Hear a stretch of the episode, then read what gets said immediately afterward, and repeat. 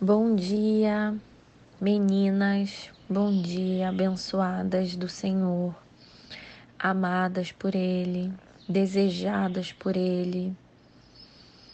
Que em nome de Jesus, essa semana, a gente possa ter compreensão de tudo que nós somos para Deus e de quem Ele é para nós ou se ele ainda não é nas nossas vidas, de quem ele pode ser e que a gente possa almejar que ele seja.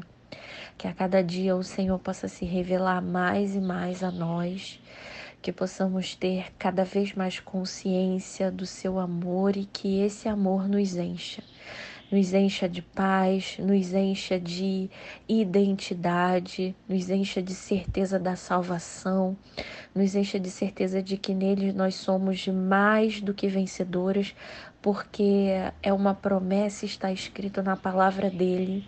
E a palavra dele também diz para que ele não é homem para que minta, nem filho do homem para que se esqueça das suas palavras.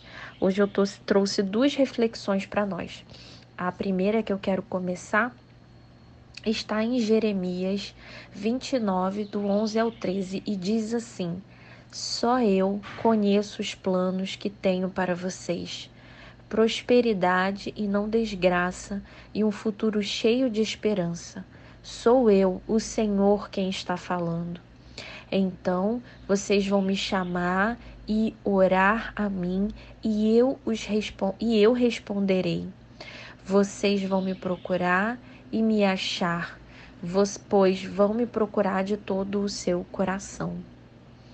E aqui é, é, o Senhor revela para nós segredos mesmo, né, do que a gente precisa fazer é, e pode fazer se nós quisermos para estar mais com Ele, mais perto, né?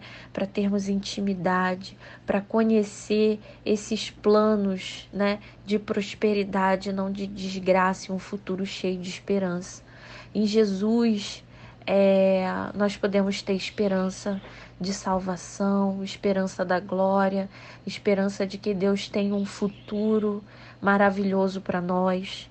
Mas esse mesmo Deus que nos diz isso, enviou Jesus e Jesus disse que no mundo nós teríamos aflições, mas que deveríamos ter bom ânimo. É, ele não nos garantiu é, dias fáceis, né? A gente vai ter dias fáceis, dias felizes, dias que vão ser maravilhosos de se viver, mas também teremos dias de lutas, dias de tristeza, dias de aflição, mas ele também nos assegurou de que ele estaria conosco até a consumação, né, dos séculos. Então a gente pode confiar que mesmo quando estivermos passando por um momento difícil, ele estará conosco. No momento alegre, ele estará conosco. Nós podemos confiar que ele tem planos de paz, que ele tem planos de bem, mesmo quando a gente muitas vezes decide trilhar por um caminho e começa a colher as consequências, né, dessas nossas escolhas, mesmo assim, ele é um pai de amor. Não sei se vocês conhecem, mas no Salmo 139, do 13 ao 16, fala assim: Tu criaste cada parte do meu corpo, tu me formaste na barriga da minha mãe. Eu te louvo porque deves ser temido. Tudo o que fazes é maravilhoso e eu sei disso muito bem. Tu viste quando os meus ossos estavam sendo feitos, quando eu estava sendo formado na barriga da minha mãe, crescendo ali em segredo. Tu me vistes antes de eu ter nascido. Os dias que me deste para viver foram todos escritos no teu livro, quando ainda nenhum deles existia. E olha que, que lindo e ao mesmo tempo que loucura para nossa compreensão. Um Deus que nos conhece. Quando a gente ainda era um, um embrião pequenininho sendo formado em segredo, no secreto, ali na barriga da nossa mãe, o Senhor já nos conhecia e já tinha ali todos os nossos dias, né? É, sobre o domínio, ele já tinha conhecimento de como seríamos, das escolhas que faríamos, se a gente ia decidir sim ou não caminhar com ele. E mesmo assim, mesmo sabendo de tudo, mesmo já tendo compreensão de tudo e sabendo que é, nós poderíamos negá-lo, nós poderíamos não, não escolher caminhar com ele, não escolher em vida aqui ter comunhão, é, ainda assim ele nos amou, ainda assim ele entregou seu filho naquela cruz para que tivéssemos oportunidade de vida e salvação. Essa oportunidade, ela é ela está disponível para nós todos os dias e a gente pode é, agarrar ela e fazer verdade nas nossas vidas e viver essa liberdade que há em Jesus, não na religião, porque a religião ela prende a gente, ela cansa. Uma hora a gente a gente cansa das regras, a gente cansa das coisas que a gente precisa fazer para se aproximar de uma divindade. Mas quando a gente olha para Jesus, a gente vê um amor livre de religiosidade, livre de dogmas, livre de sofismas, livre de costumes, livre, livre de julgamentos, né? Que loucura a gente pensar num amor como esse, que está disponível para nós a todo tempo e a gente só precisa, assim como está escrito em Jeremias, é, procurar se você é, me chamar, orar a mim, eu vou te responder. Se você fizer isso de todo o coração, é, eu vou te responder, você vai me achar, né? O Senhor ele vai se permitir ser achado por você e aí é, você vai começar a conhecer os planos de paz, de um futuro cheio de esperança que Ele tem. A vida ela pode ser levada de forma mais leve, caminhando com Jesus. Os problemas eles vão vir, eles vão acontecer, os dias difíceis eles vão vir também, as dificuldades, porque a gente está aqui, a gente está à mercê de tudo. Jesus, sendo Deus, veio, se esvaziou de, dele mesmo, né?